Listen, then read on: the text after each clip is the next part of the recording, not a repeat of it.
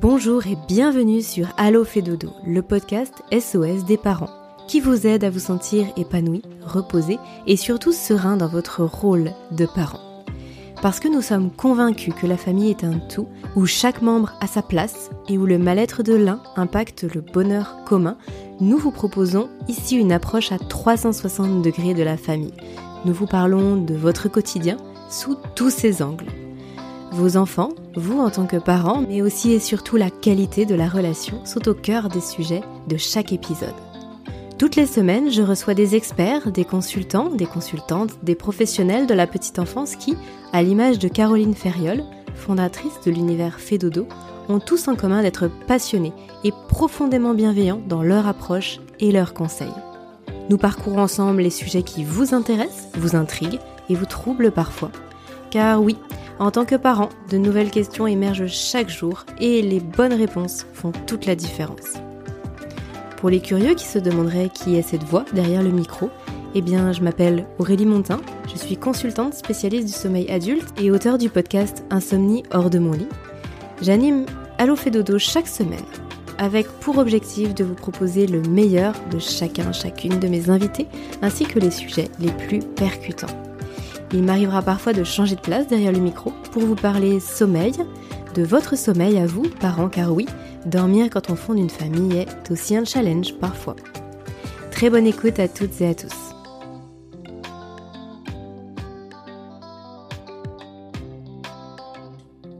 Bonjour Laurane et bienvenue sur Allo Fait Dodo.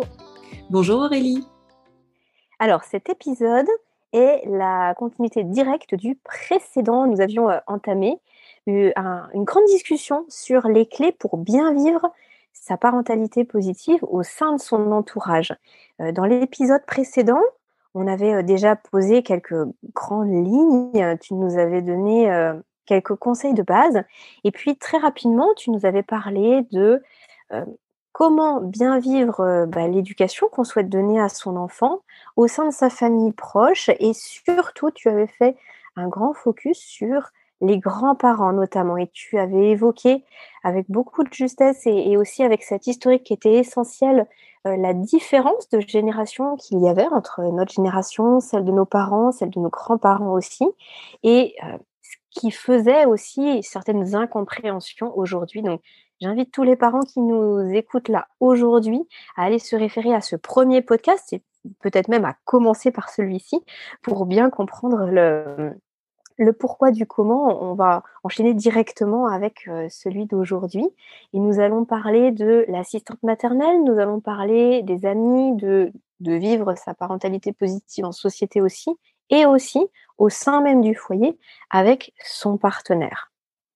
Tout à fait. Euh, Laurane, bah, du coup, je te laisse, euh, je te laisse commencer avec ce qui te paraît le plus, le plus adéquat parmi tout ça.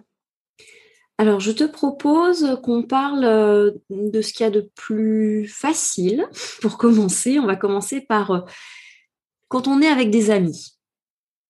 Euh, quand on est. alors, on va commencer par encore plus simple, quand on est en société, le regard des autres sur un, court temps. Mmh Vous êtes lors d'une soirée, il y a plusieurs enfants qui jouent. voilà. je crois que le plus important, c'est d'abord de choisir son public.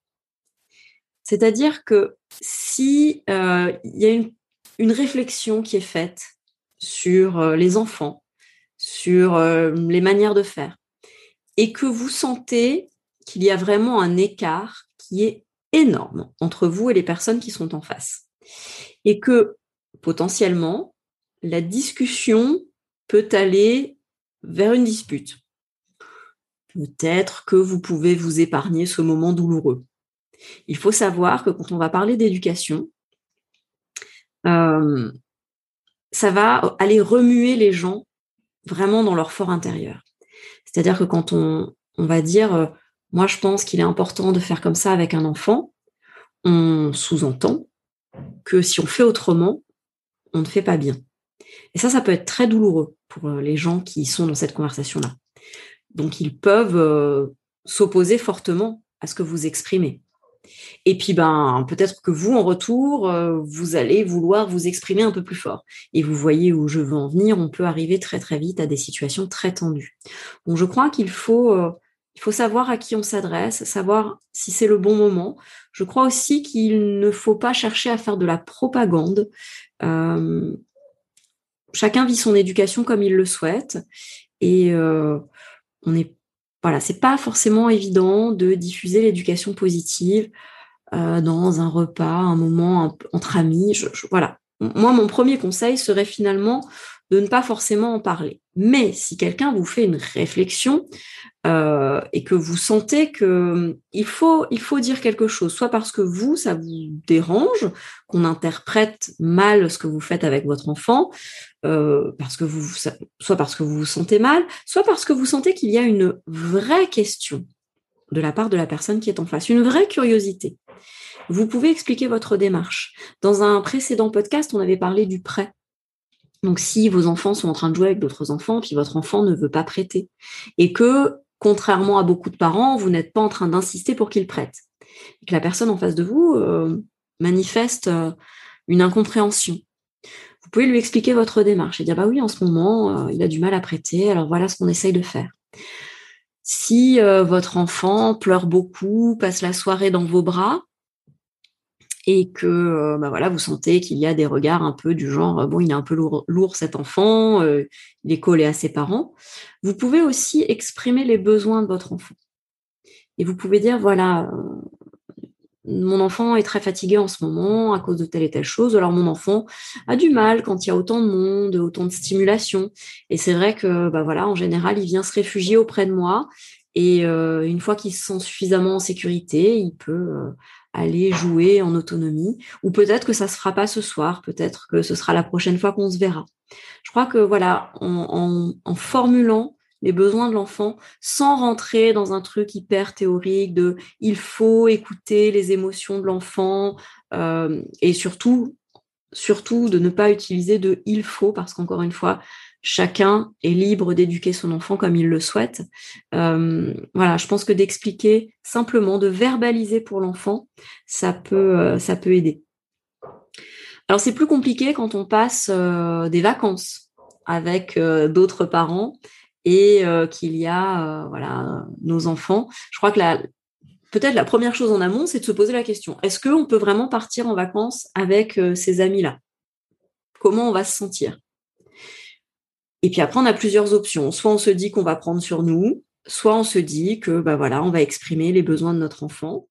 Je crois qu'il faut y aller voilà tout en douceur, avoir conscience que euh, les, les discussions que l'on peut avoir peuvent euh, faire émerger une culpabilité ou une remise en question et que les autres en face de nous n'ont pas forcément envie de ça.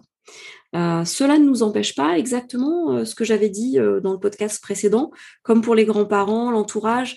Tu m'avais demandé, Aurélie, mais si quelqu'un a une réaction qui ne nous convient pas. Donc si par exemple, hein, vous êtes en famille et puis bah, les enfants font une bêtise et, et quelqu'un arrive et hurle sur les enfants. Et puis éventuellement, oui, vous êtes entre amis en vacances, et puis, euh, et puis euh, voilà, les enfants font une bêtise, ils renversent un seau d'eau, ils cassent un truc, euh, ils ont mangé le gâteau alors que c'était pas le moment, j'en sais rien. Et un parent va leur hurler dessus, voire proposer de les punir. il faut savoir que la personne qui va faire ça à ce moment-là, elle va être très en colère. Donc c'est pas le moment de l'attaquer. Si vous l'attaquez, ça va renforcer sa colère. mais vous pouvez, en tout cas, agir sur votre enfant. Et vous pouvez d'abord rassurer votre enfant, parce que votre enfant qui n'a pas l'habitude de se faire hurler dessus va peut-être avoir peur. Donc vous pouvez lui demander, euh, quand un tel a crié, euh, tu t'es senti comment? Et est-ce que tu sais pourquoi il a crié? Et est-ce que tu sais ce que vous pourriez faire? Voilà, je pense que vous pouvez agir sur votre enfant. Mais pas forcément sur euh, la personne. Vous pouvez éventuellement après aller voir cette personne et lui dire bon je tu sais chez nous on crie pas on crie pas souvent. Euh, je crois que voilà notre enfant il a eu un petit peu peur. Donc euh, je lui ai proposé de, réparer hein, sa bêtise c'est ce qu'on fait à la maison. Euh, je suis pas sûre qu'ils viennent te faire des excuses parce que souvent on attend des enfants des excuses. Il faut que tu dises pardon. Et bon de mon point de vue, des excuses qui sont forcées ce ne sont pas de vraies excuses. et un enfant qui a l'habitude d'être écouté, entendu, aller faire de fausses excuses, il aura aussi du mal, certainement. Mais donc voilà, expliquer ça à la personne, lui dire voilà, je ne suis pas sûre qu'il osera venir te faire des excuses parce que je crois qu'il a eu très peur. Parce que voilà, chez nous, on ne crie pas. Euh, mais en tout cas, euh, de sa part, euh, je te dis que voilà, nous sommes désolés de ce qui s'est passé. C'est important de reconnaître qu'il s'est passé quelque chose qui ne convient à personne. Et c'est important aussi de faire remarquer que chez nous, on procède pas comme ça, et que c'est pour ça qu'il va y avoir une différence dans la réaction peut-être de l'enfant. Mais ça ne veut pas dire qu'on déconsidère la bêtise, que pour nous, euh, euh, ce n'est pas grave. Même si c'est peut-être moins grave parce qu'on a conscience que c'est peut-être une exploration, etc. Donc ça, c'est ce qu'on peut faire quand euh, quelqu'un va gronder notre enfant alors que on n'est pas d'accord, que ça ne nous convient pas. À l'inverse, euh, peut-être que nous, on va faire des choses. Euh, alors, quand les enfants sont en groupe, à plusieurs, qu'on est en vacances, les enfants sont plus fatigués, plus excités, il peut se passer plein de choses. Euh, et donc, les enfants peuvent crier, pleurer plus. Et nous, on va essayer d'accueillir les émotions de notre enfant. Et puis, ça va peut-être pas marcher. Et ça, j'ai eu des témoignages hein, de parents qui me disaient c'était très dur. On a passé un week-end avec des copains. Eux, ils étaient hyper sévères. Et alors, les enfants euh, réagissaient au quart de tour. Ils faisaient pas de bruit. Ils étaient hyper calmes. Et puis, alors, nous, euh, le nôtre, euh, il criait dans tous les sens. Il arrêtait pas de pleurer. Alors, je crois que si on ne s'est pas fixé pour objectif de faire de la propagande pour l'éducation positive, c'est déjà plus facile parce qu'on se sent moins responsable. Et puis, je crois, c'est ce que, ce que je disais précédemment, que si on est on est droit dans nos bottes, on sait ce qu'on fait, on sait pourquoi on le fait, on connaît nos objectifs, on connaît notre enfant, on sait qu'un enfant n'est pas un robot, que l'éducation positive n'est pas une baguette magique. Tout ça, ça peut nous permettre de déculpabiliser, de souffler, et puis finalement de revenir à j'accueille les émotions de mon enfant, je suis le rocher qui euh, accueille toutes ces tempêtes, et puis euh, bah, c'est une phase, et euh, quand on rentrera à la maison, ça ira certainement mieux. Voilà, je crois que quand on est avec des amis en société, voilà, quand même une, une des solutions me semble celle de l'alignement avec nos valeurs de savoir pourquoi on fait les choses et, et donc du coup d'avoir conscience que parfois ça ne marche pas, mais ça ne veut pas dire qu'un jour on n'atteindra pas nos objectifs. Je ne sais pas si j'ai été très claire. Mmh, si, si. Si, si, ça l'était, effectivement. On voit bien les deux aspects, euh, à la fois euh, de, pouvoir communiquer avec son enfant si euh, toutefois il s'est passé quelque chose avec un autre parent, et puis à la fois se sentir vraiment aligné, même si notre enfant il est différent de ce qu'il fait d'habitude, parce que, parce que qu'il y avait du monde, parce que c'est un contexte différent. Et puis finalement, de ne pas chercher à, trop en dire. J'ai l'impression que ton message, il est un petit peu autour de ça, c'est-à-dire qu'en fait, il faut vraiment être concis. Et puis, il faut pas trop en dire, chercher à trop vouloir expliquer, que ce soit vis-à-vis des proches, vis-à-vis des amis. Euh, juste être aligné avec soi-même et savoir pourquoi on fait les choses ou pourquoi on ne les fait pas. Oui, et puis c'est pas forcément pas trop expliqué. On peut, on peut beaucoup expliquer avec quelqu'un qui est très ouvert, mais je crois qu'il faut essayer de ne pas faire de dogmatisme. Il faut pas, il faut. Alors je, vais dire qu'il ne faut pas dire il faut ou il ne faut pas, tout en le disant. Euh, je crois que voilà, essayer de ne pas euh, euh, vouloir être un guide et de ne pas vouloir être celui qui donne la bonne solution en gros, être dans une, attitude un peu d'humilité et simplement d'explication de voilà ce que je fais pour mon enfant. Voilà pourquoi j'agis comme ça et voilà ce qui se passe pour mon enfant. Et voilà. Mmh. Oui, oui, complètement, mais c'est très clair. C'était en ce sens-là que je le disais. Mais c'est vrai qu'on euh, peut avoir des longues explications avec des gens qui, qui souhaitent justement en savoir plus ou qui posent des questions ou quand le contexte est propice. Mais je voulais dire comme ça que de, de prime abord, comme tu le disais, de pas chercher aussi à convaincre les autres que euh, ce qu'on fait c'est mieux. Ça n'a pas de sens finalement. Puis en plus, on n'en sait rien. Euh, je trouve que le terme humilité que tu as utilisé, il est extrêmement bien choisi. Ouais. Ok, Laurane. alors maintenant, qu'est-ce qui se passe lorsqu'il s'agit du mode de garde de notre enfant? Qu'est-ce qui se passe lorsqu'on parle des assistantes maternelles ou, ou éventuellement de la crèche? L'assistante maternelle, à l'inverse de ce que tu disais pour les grands-parents qui vont peut-être avoir leur, petit-fils ou leur petite-fille euh, une fois de temps en temps ou un week-end de temps en temps, l'assistante maternelle, euh, si l'enfant y est euh, bah, cinq jours sur sept, il y a quand même, et toute la journée, comme ça peut être le cas, il y a quand même un vrai impact. Elle fait vraiment partie de, de l'éducation finalement. au même titre que les parents, en, tout cas en termes de temps, de durée, je veux dire. Mmh, mmh. Et peut-être que pour démarrer, par rapport à l'assistante maternelle, on peut revenir sur l'exemple de notre précédent épisode sur le prêt.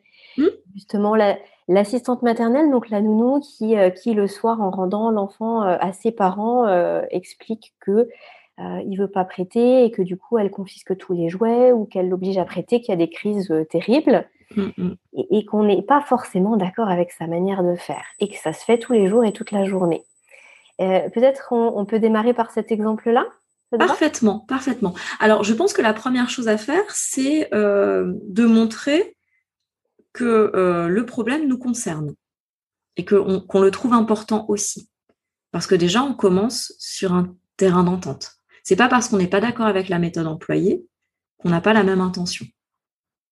Donc effectivement, nous, nous, euh, oui, oui, oui, on a remarqué, il aime pas prêter, elle aime pas prêter, euh, ça nous embête.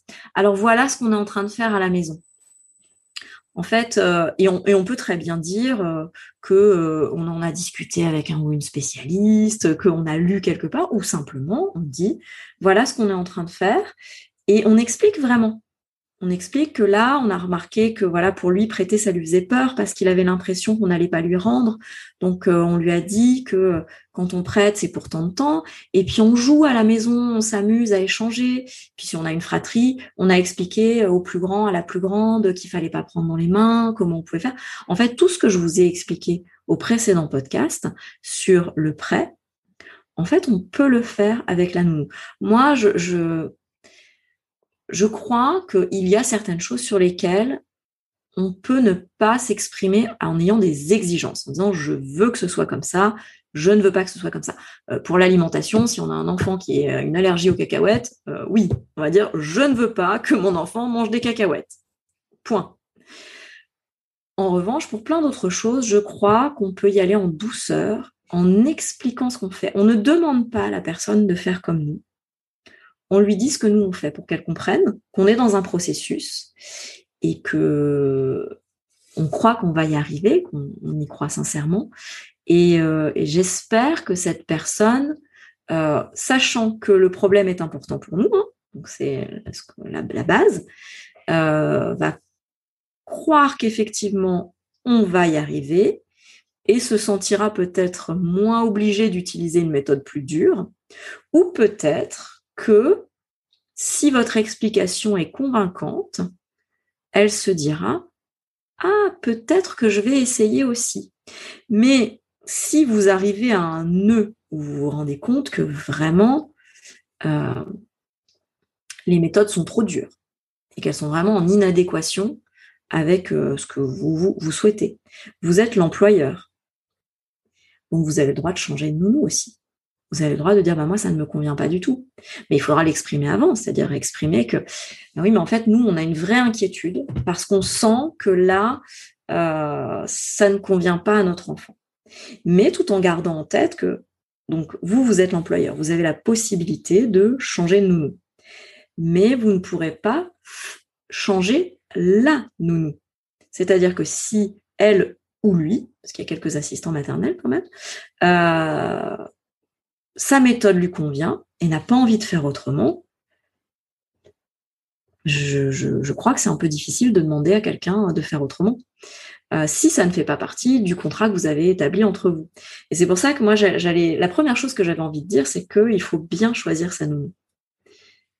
Euh, alors, bien choisir sa nounou, ce n'est pas inonder une nounou d'exigences, parce qu'on risque de ne pas trouver de nounou.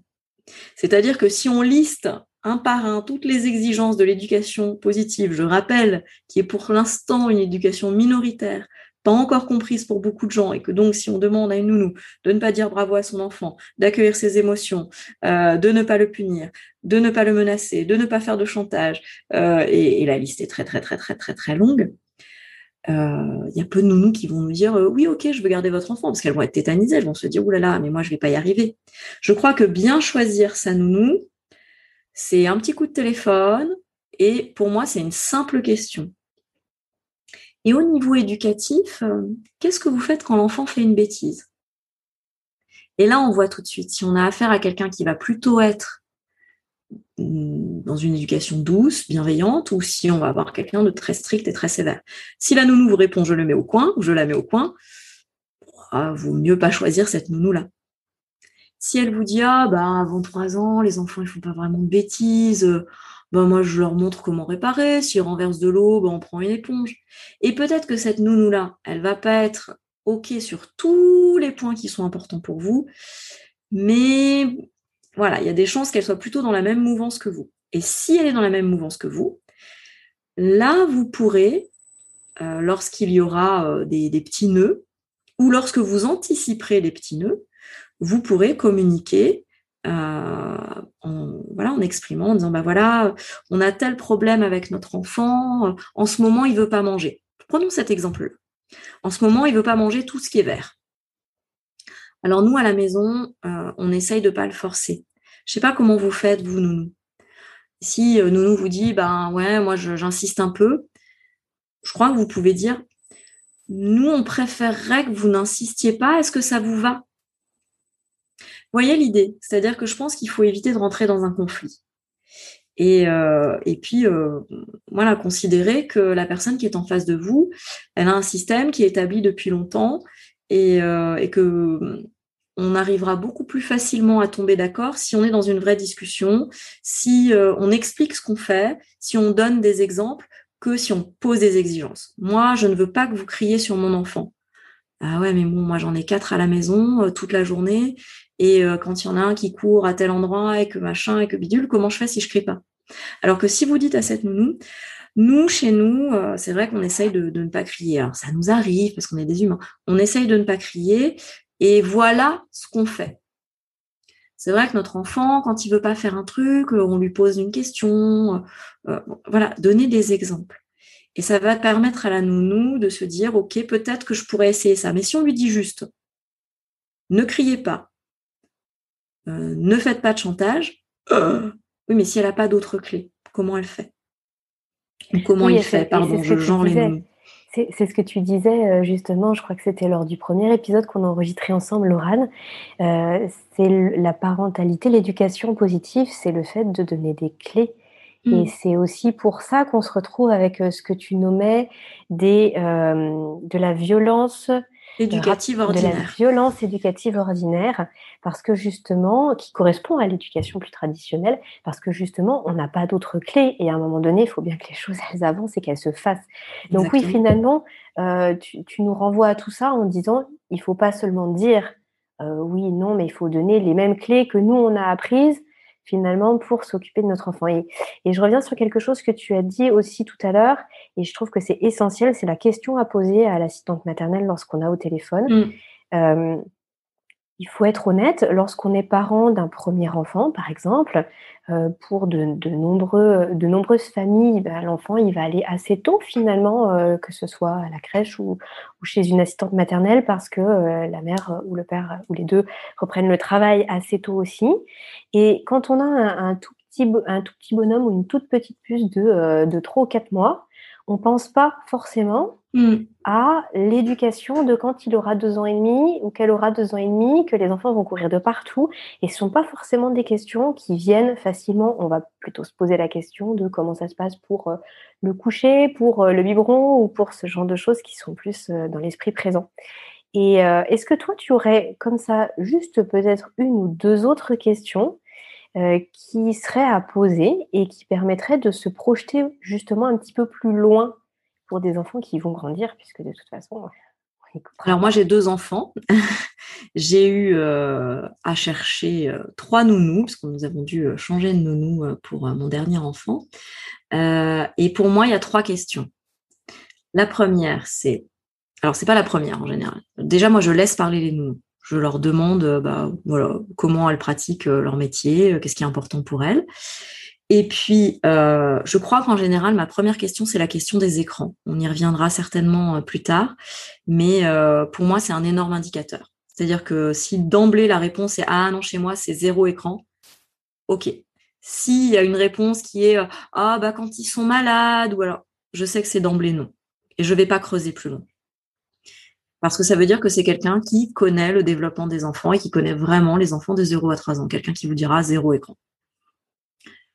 Ensuite, ma deuxième question, c'est celle que je vous ai posée tout à l'heure, c'est euh, qu'est-ce que vous, au niveau éducatif, qu'est-ce que vous faites en cas de bêtises Ou alors c'est ma troisième question. Oui, parce que ma deuxième question, c'est plutôt euh, et par rapport à la motricité, comment vous faites? Et là, en général, les nous sont de plus en plus formés à la motricité libre. Euh, et donc, si la réponse est ah bah moi de toute façon euh, je euh, je je les mets pas assis tant qu'ils sont pas capables de se mettre assis. Pour la marche, bah ils peuvent s'appuyer sur les meubles, je les laisse faire, je les tiens pas par la main. Je me dis ok c'est bon, c'est quelqu'un qui pareil connaît le développement des enfants et qui va pas être dans quelque chose de forcé. De... Et je trouve qu'avec ces trois questions là au téléphone, on en sait déjà beaucoup. Mmh et donc, à partir de là, on peut aller rencontrer la nounou et euh, il va y avoir un feeling. Et puis, euh, la nounou va vous montrer, alors voilà, qu'est-ce que vous faites comme activité? Est-ce que vous allez dehors? Et, euh, et, que après, vous pouvez creuser un petit peu. Qu'est-ce que vous mettez en place en termes d'autonomie? Ou vous pouvez parler de vous. Vous pouvez dire, bah voilà, nous, on est plutôt dans l'éducation positive, on essaye de pas crier, on ne punit pas nos enfants. Qu'est-ce que et, vous voyez les réactions de la nounou en face? Si elle vous dit, ah bah moi, je mets au coin, et peut-être des fois, vous allez faire des. Vous allez, moi, j'ai eu des discussions passionnantes avec des assistantes maternelles qui mettaient au coin et qui, euh, qui euh, voilà, après discussion, se sont dit ah ouais, peut-être qu'on va faire autrement. Donc, euh, ouais, je crois qu'il y a vraiment, euh, c'est vraiment. Mais voilà, encore une fois, il faut y aller en douceur. Si vous arrivez avec vos gros sabots, avec des gens qui ont 10 ans de plus d'expérience que vous en général en termes d'enfants, donc ça peut être un peu vexant d'arriver, vous, c'est votre premier enfant, et de, en général, il est dans votre ventre quand vous rencontrez la nounou, et puis de dire, voilà, moi je voudrais que ce soit comme ça, comme ça, comme ça, comme ça, et comme ça, et pas autrement. Euh, euh, alors que si plutôt vous êtes dans le questionnement, et c'est vous qui allez faire votre chemin et qui allez vous dire, non, bah cette nounou-là, c'est pas pour moi. Je crois que ça, c'est mmh. plus doux. Et ça, instaure un rapport de confiance. Parce qu'après, il faut quand même se dire que c'est quelqu'un avec qui vous allez communiquer tous les jours où vous allez déposer votre enfant. Vous allez être dans un rapport de confiance. Et si cette nounou-là, elle est dans un rapport de ils ont beaucoup d'exigences, il faut pas que je me plante, elle vous dira peut-être pas tout ce qui se passe. Alors que si vous êtes dans un, rapport de, questionnement et vous vous faites comme, comme, comment, nous on fait comme ça, on a tel problème, on essaye de faire de telle façon, la communication, elle sera beaucoup plus facile, je crois. On peut revenir, Laurent, sur un mot que tu as cité, mmh. euh, c'est le mot autonomie. Mmh. Euh, pour, euh, pour peut-être conclure sur cette partie avec l'assistante maternelle, parce que ça, c'est quelque chose qui peut facilement être passé sous silence dans le sens où on va pas forcément s'en rendre compte, c'est pas forcément quelque chose qui est évoqué, ce n'est pas lié à des crises de colère, à des, des, problèmes, à des nœuds, mais par contre, tu nous as expliqué en détail sur les précédents podcasts que euh, avec l'éducation positive, vraiment on tend vers le développement de l'autonomie de son enfant. Et ça peut passer par euh, le fait qu'il euh, va s'habiller tout seul, qu'il va manger tout seul, qu'il va faire plein de choses en autonomie. Et pour le coup, si chez l'assistante maternelle, si chez sa nounou, bah, par exemple, elle ne le laisse jamais enlever sa couche tout seul alors qu'il le fait très bien à la maison, s'il ne peut pas, euh, si l'enfant ne peut pas mettre ses chaussures tout seul, s'il ne peut en fait rien faire tout seul. L'enfant, lui, ne va pas forcément pouvoir exprimer ça. Il n'y a pas de nœuds, il n'y a pas de choses qui vont faire penser à la nounou qu'il y a un problème. Comment on peut s'en apercevoir et surtout comment on peut peut-être euh, avoir cette communication que tu évoquais sachant que personne n'en aura parlé avant. Je ne sais pas si ma question est très claire. Si, si, c'est très clair, c'est très clair. Alors, je crois qu'on peut tout simplement décrire ce qui se passe et dire à la nounou, euh, en ce moment, euh, mon enfant, il a vraiment très très envie de mettre ses chaussures tout seul. Je ne sais pas si vous faites ça, vous. Est-ce qu'il râle un petit peu quand vous lui mettez ses chaussures? Parce que nous, en ce moment, si c'est pas lui qui met ses chaussures tout seul, c'est insupportable. Et voilà. Et je crois qu'à partir de là, bah, la nounou, elle va pouvoir vous dire ah oui, oui effectivement, ah bah c'était ça, ou alors elle va vous dire oh bah non, pour moi il n'y a aucun problème. Et puis si vous c'est important pour vous, Et euh, Nounou, est-ce que ce serait possible pour vous de le laisser faire euh? Et puis là, elle va peut-être vous dire, bah oui, mais j'ai pas le temps, j'en ai cinq à gérer. Bon, bah ok. Ou alors elle va vous dire, ah bah oui, oui, oui, on prendra le temps si effectivement ça lui fait plaisir. Voilà, je crois que encore une fois, pas y aller avec, euh, je voudrais que vous fassiez comme ça. Pas y aller en suggérant qu'il y, a un problème, mais partir de la réalité de ce qui se passe chez vous voilà, chez nous, il se passe ça. Euh, il enlève sa couche tout seul. Si euh, s'il enlève pas tout seul, c'est la crise. et comment ça se passe chez vous? Ok, c'est très clair. Si euh, je récapitule en quelques mots, là, des idées principales, c'est on ne change pas la nounou. Et par contre, il faut bien choisir sa nounou. Est-ce que c'est la même chose pour son partenaire Moi, j'aime beaucoup qu'on parle du partenaire parce qu'on peut très bien se retrouver dans une situation où, euh, où c'est par exemple nous qui faisons la démarche de, de se former, d'aller plus loin dans ce type d'éducation parce que c'est quelque chose qui résonne en nous et qui, qui correspond à ce qu'on veut faire, à, la méthode qui nous va le mieux. Mais ça ne veut pas dire que notre partenaire il est dans la même démarche ou à l'inverse, on se rend compte que notre partenaire, il va beaucoup s'investir dans cette démarche-là et puis qu'il met plein de choses en place. Et, nous, on peut trouver ça un petit peu surprenant ou, ne pas comprendre finalement tout ce qui se passe. Quel conseil tu donnerais aux parents pour qu'il y ait vraiment une harmonie? Alors déjà, est-ce qu'il faut forcément une harmonie dans l'éducation pour l'enfant? Est-ce que les deux parents doivent avoir le même discours, la même attitude, etc. Et si toutefois c'est le cas, ben, comment on fait? Alors, je crois que tu as compris que je n'aime pas les il faut. Euh, et je crois qu'il y a beaucoup de gens, et certainement parmi ceux qui nous écoutent, qui ont vécu une éducation avec euh, un papa très sévère, une maman très laxiste, ou l'inverse, une, une, maman très dure et un papa très cool. Euh, et ils pourront te dire que ça n'a pas été dramatique. Donc il n'y a pas de drame, mais c'est vrai qu'on constate que ça peut être une réelle souffrance pour les parents, d'abord pour le couple, quand on n'est pas en accord, et d'autant plus pour nos générations.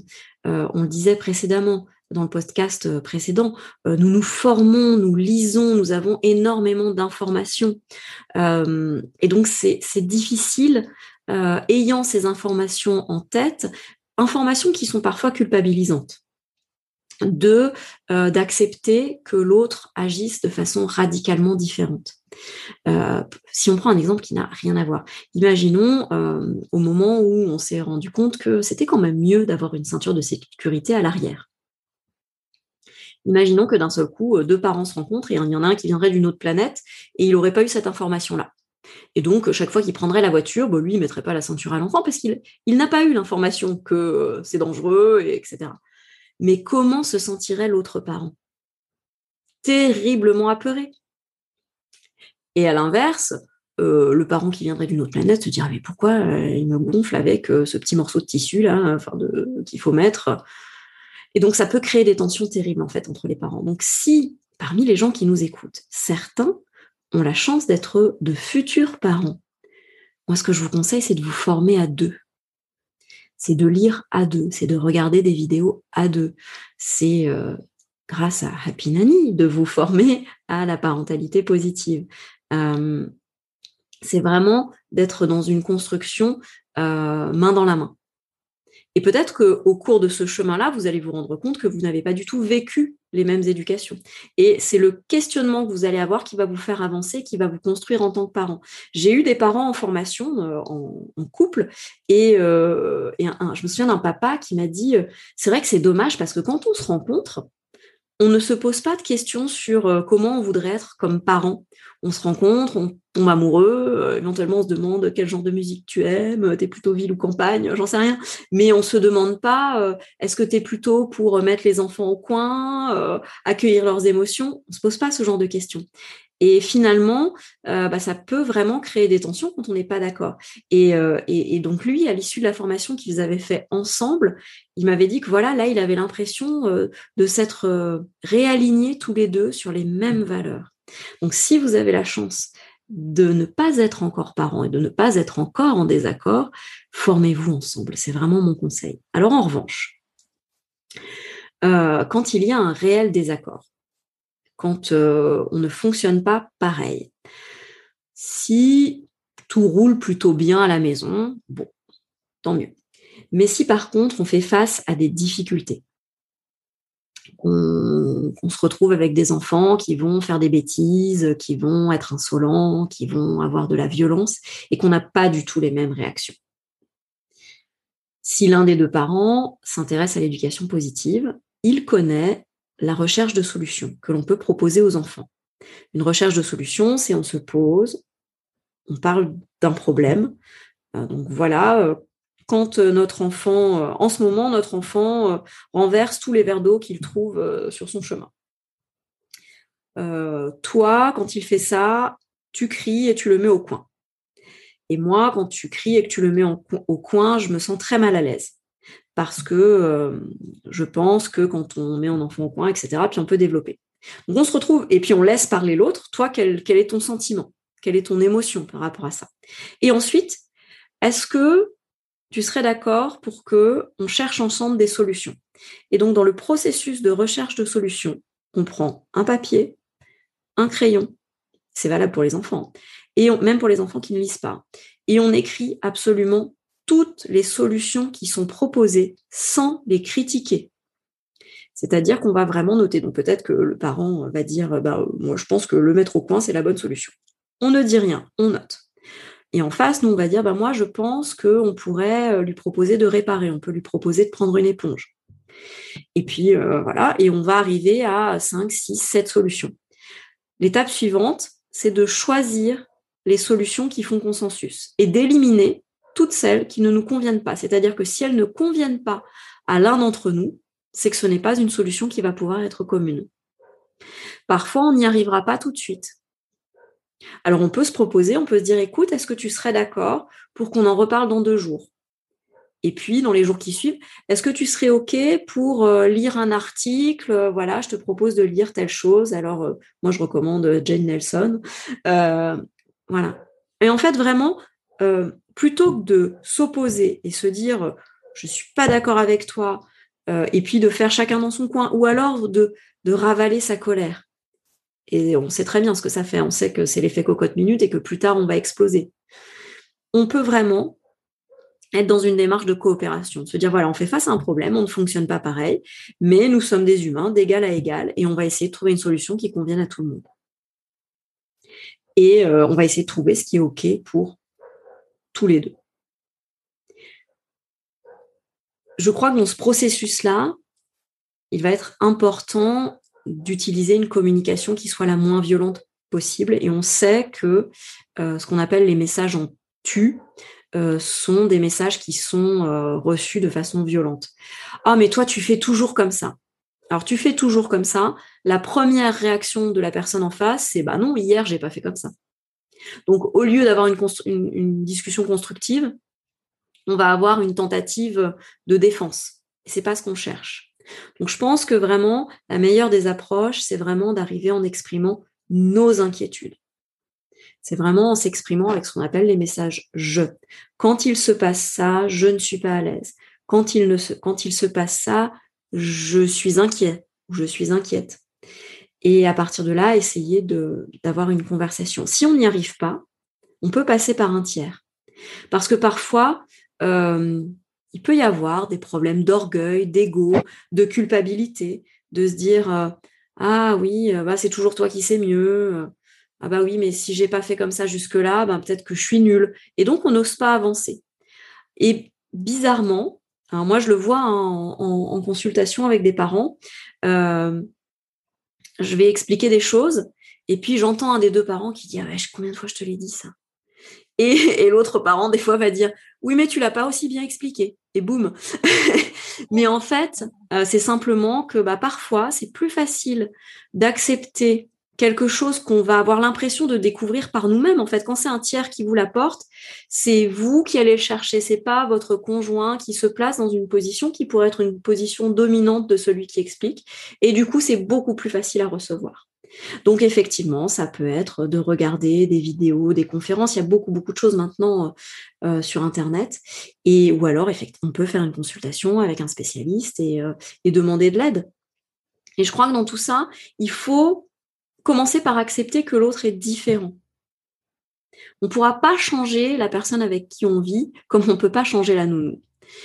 Mais je crois qu'on peut avoir confiance parce que l'éducation positive, c'est aussi tout un chemin. Et on peut se souvenir que peut-être que nous aussi, on l'a parcouru ce chemin et que peut-être on n'était pas d'emblée. Alors, il y a beaucoup de personnes hein, qui d'emblée sont totalement positives, qui le sont totalement naturellement, mais peut-être que certaines ne le sont pas et qu'elles sont avec des conjoints qui ne le sont pas du tout, et peut-être qu'elles peuvent se souvenir qu'elles ont fait des découvertes et que c'est ces découvertes-là, c'est ces lectures, c'est cette vidéo qui ont fait un déclic et que, bah voilà, il va falloir le temps que le conjoint passe par ce chemin-là et peut-être bah, que voilà, il n'y arrivera pas.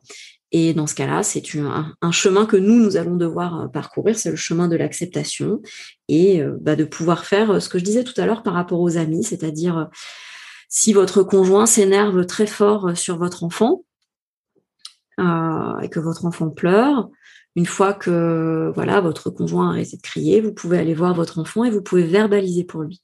Et vous pouvez dire, bah, tu vois, là, maman ou papa était très en colère. Et tu vois, quand on est très en colère, tu sais ce qu'on a tendance à faire? On a tendance à crier. Parce qu'on a besoin que la colère, elle sorte. Et là, papa, maman, bah, il n'a pas fait sortir la colère sur quelqu'un d'autre. Il l'a fait sortir sur, enfin, sur, il n'a pas fait sortir la colère euh, dans une boîte à colère, dehors, ce que vous avez l'habitude de faire c'est sorti sur toi. Comment tu te sens là? Euh, et, on peut rassurer l'enfant en lui disant, tu sais, euh, papa ou maman, il t'aime très très fort. Là, il a pas, voilà, il a simplement, euh, c'est sa colère qui est sortie, mais son amour, il est toujours là. Voilà.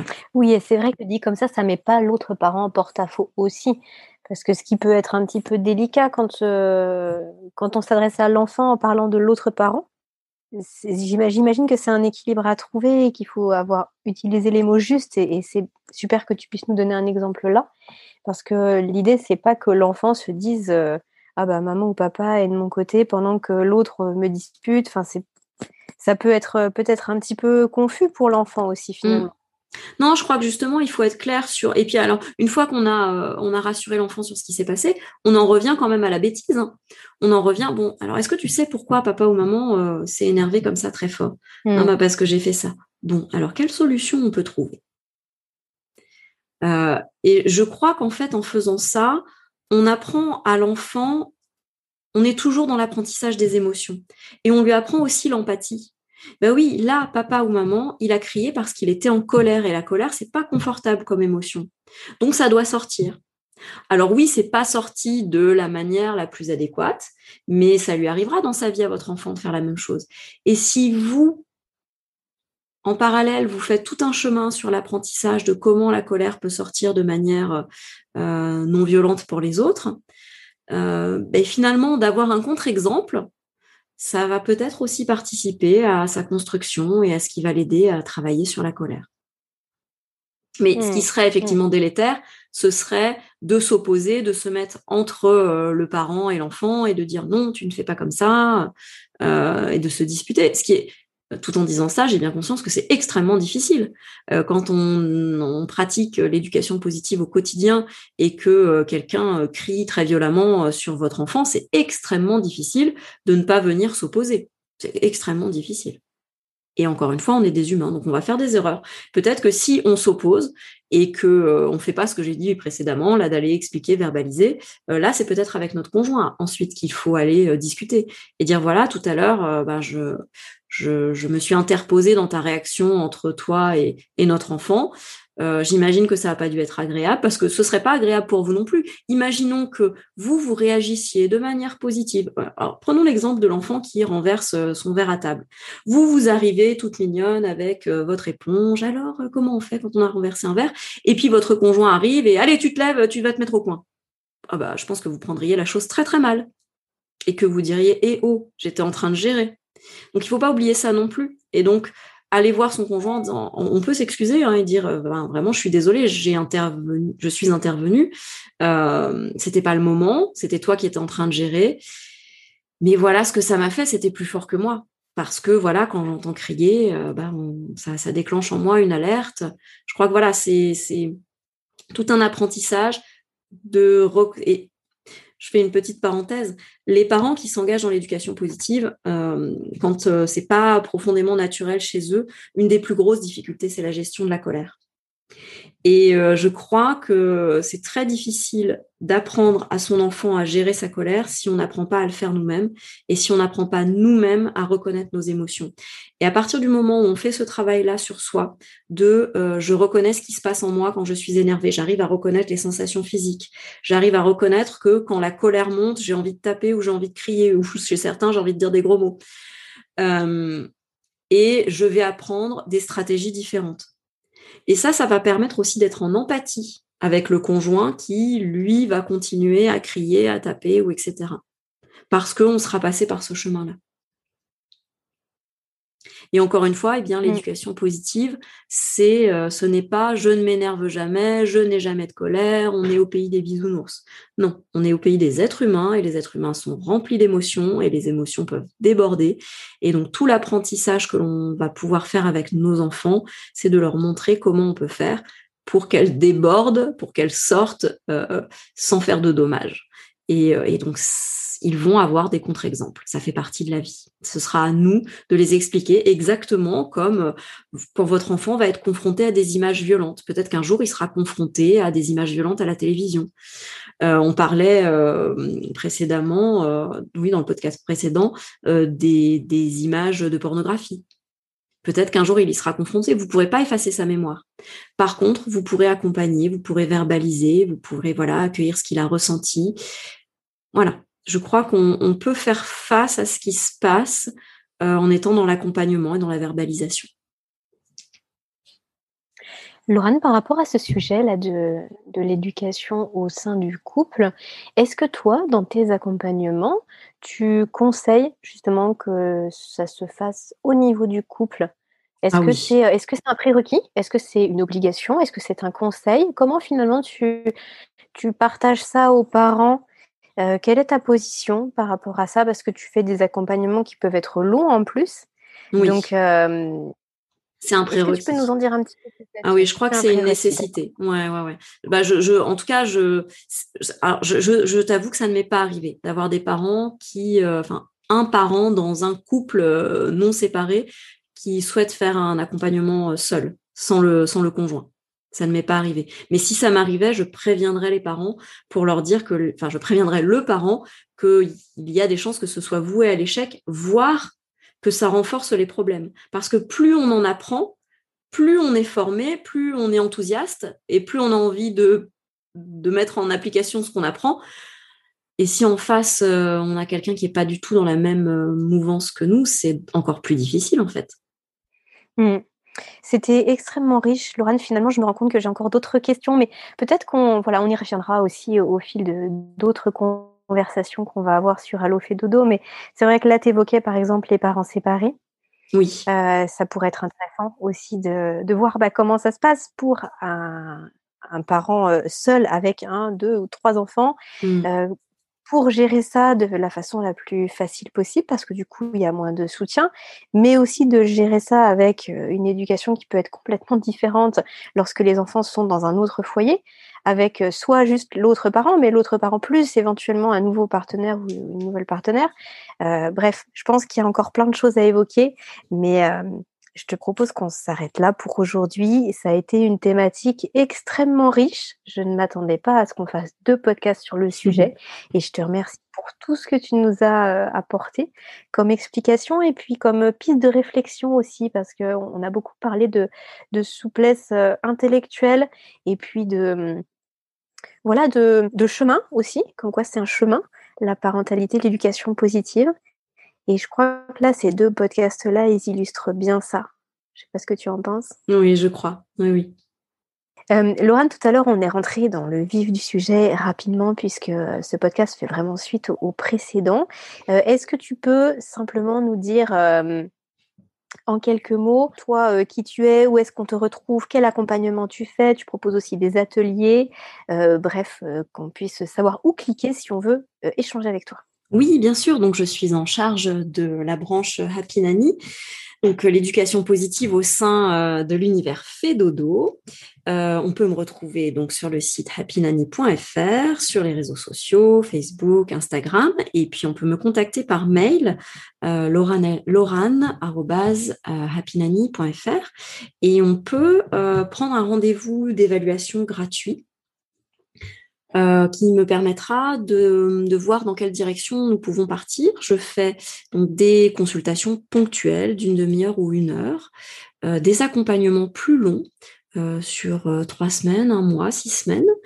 Et puis je fais des formations, que des formations pour les futurs parents, pour euh, les, les, parents en fonction des âges des enfants. Donc, je fais euh, des formations euh, avant le mouvement, c'est-à-dire avant que les enfants se mettent à ramper, parce qu'il va se passer beaucoup de choses pour eux, euh, avant la marche, et puis autour du fameux terrible tout, le moment où l'enfant s'oppose absolument à tout. Et, et, je fais une formation plus globale quand on veut, on veut aller dans un peu dans toutes les directions et balayer un petit peu euh, toutes les informations et tous les outils que peut offrir euh, l'éducation positive.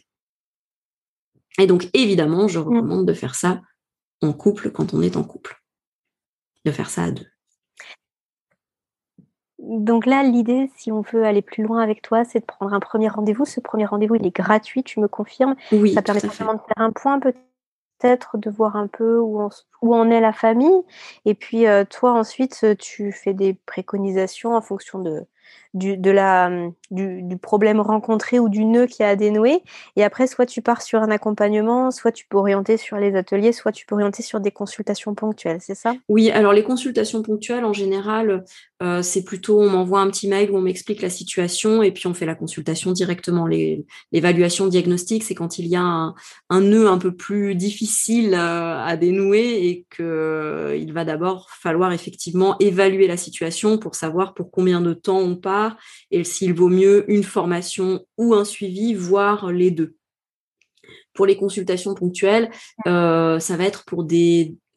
On va dire qu'on on, se situe dans une famille qui est déjà un petit peu ouverte à l'éducation positive qui euh, globalement l'ambiance familiale va bien.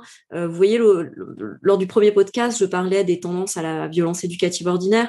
Euh, si on est dans une famille où on sent qu'on a envie de taper, envie de crier, voir que l'on crie, que l'on tape, que l'on punit, il va falloir certainement plus d'une consultation ponctuelle. Par contre, moi, il m'arrive d'avoir des parents de d'enfants de 14 mois, 15 mois qui commencent à avoir leur première frustration et puis qui euh, se roulent par terre, euh, qui veulent toucher à tout. Et ces parents-là, euh, ils savent que, enfin, ils ont une idée. Ils se disent, il faut pas que je crie, il faut pas que je tape sur les mains, il faut pas que je mette au coin, mais je ne sais pas quoi faire. Et bien, dans ces cas-là, une consultation d'une demi-heure, en général, je les éclaire sur ce qu'ils peuvent faire.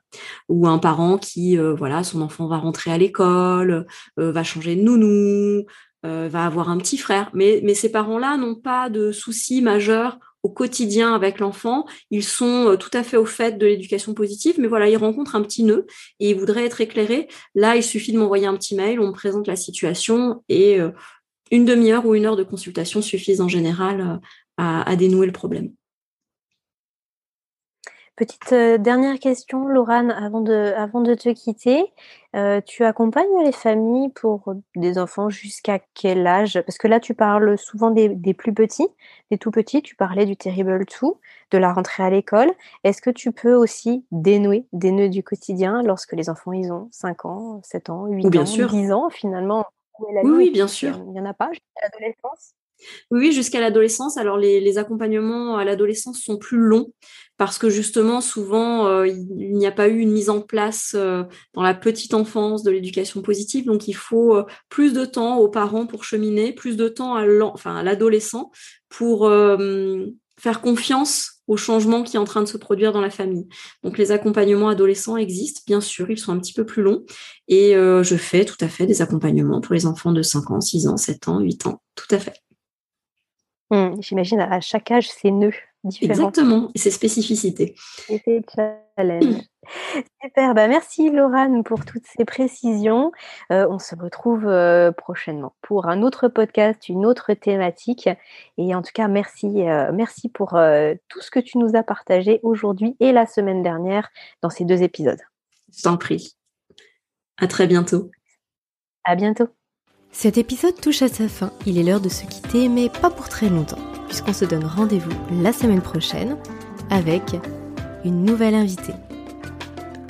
Des questions sur le sommeil de votre enfant ou sur le vôtre en tant que parent Des interrogations plus largement sur le domaine de la petite enfance Je vous invite à solliciter directement un rendez-vous gratuit avec une consultante de l'univers Fedodo sur fedodo.fr.